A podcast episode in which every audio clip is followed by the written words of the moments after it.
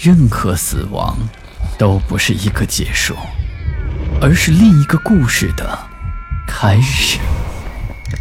操纵这一切的是飘在背后的幽灵，还是隐藏在人心的恶鬼？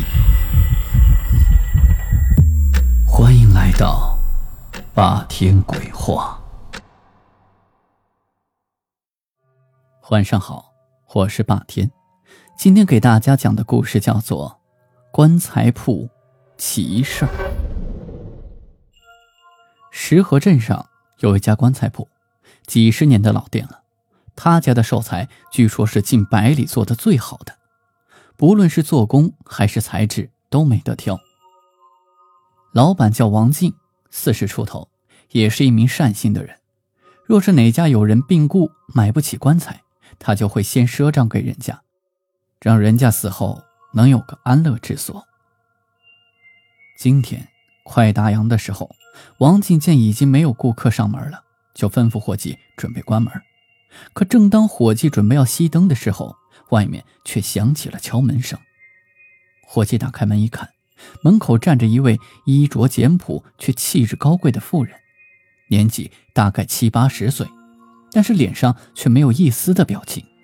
她阴沉着脸。在惨淡的灯光下，白得发青，很是疼人。王静见这么晚了还有顾客上门，就赶紧上前招呼。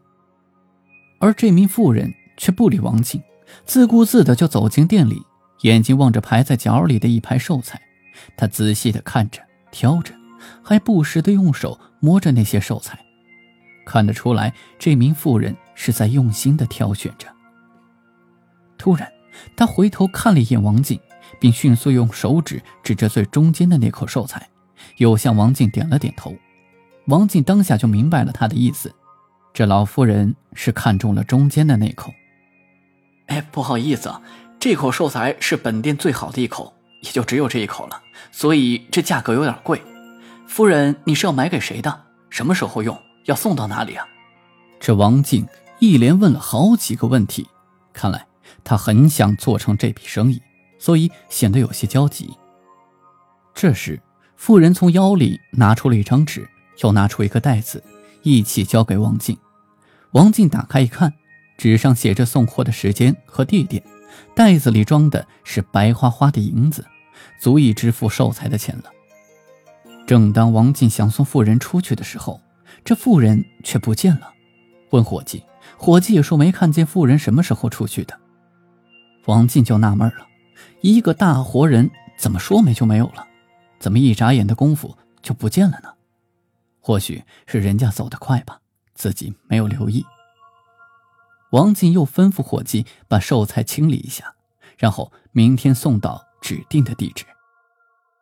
第二天中午，王进和伙计就拉着棺材到了指定的地点，这是一户独门独院的房子。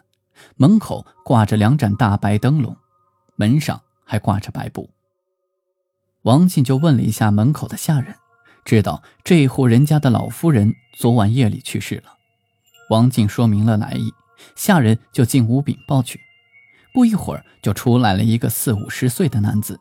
下人说这是他家的主人，姓李，过世的是他的老母亲。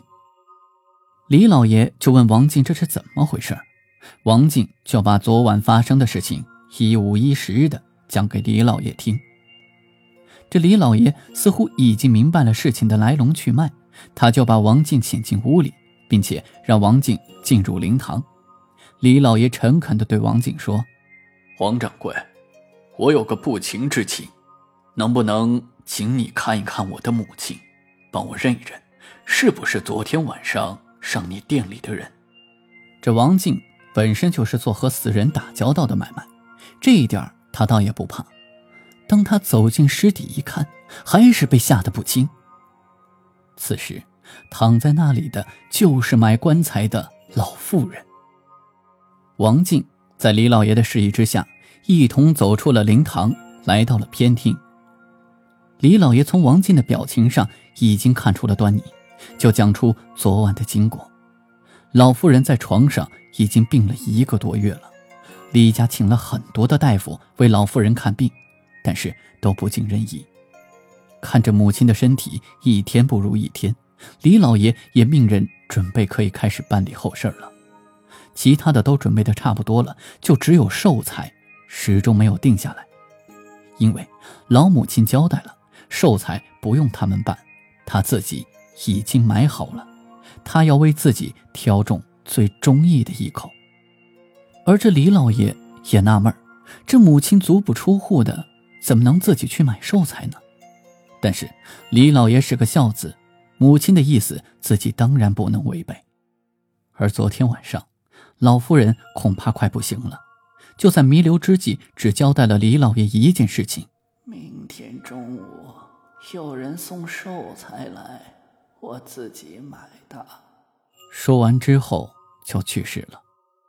今天他们在整理老夫人的遗物的时候，就发现昨天还在的一包银子没有了。他们以为是小偷进来偷的，现在想想，肯定是老夫人自己去买寿材了。这出来的路上，王静始终都想不通，真的是碰到鬼了吗？这种事儿还是第一次碰到。看来以后自己还是要多多行善，因为这个世界上真的有前世轮回、因果报应。好了，今天的故事就讲到这里。我是孙霸天，听完故事记得点亮右下角的小红心。欢迎订阅、关注、打赏，给霸天更新的动力。午夜论奇案，民间言怪谈，这里是霸天鬼话，我们下期再见。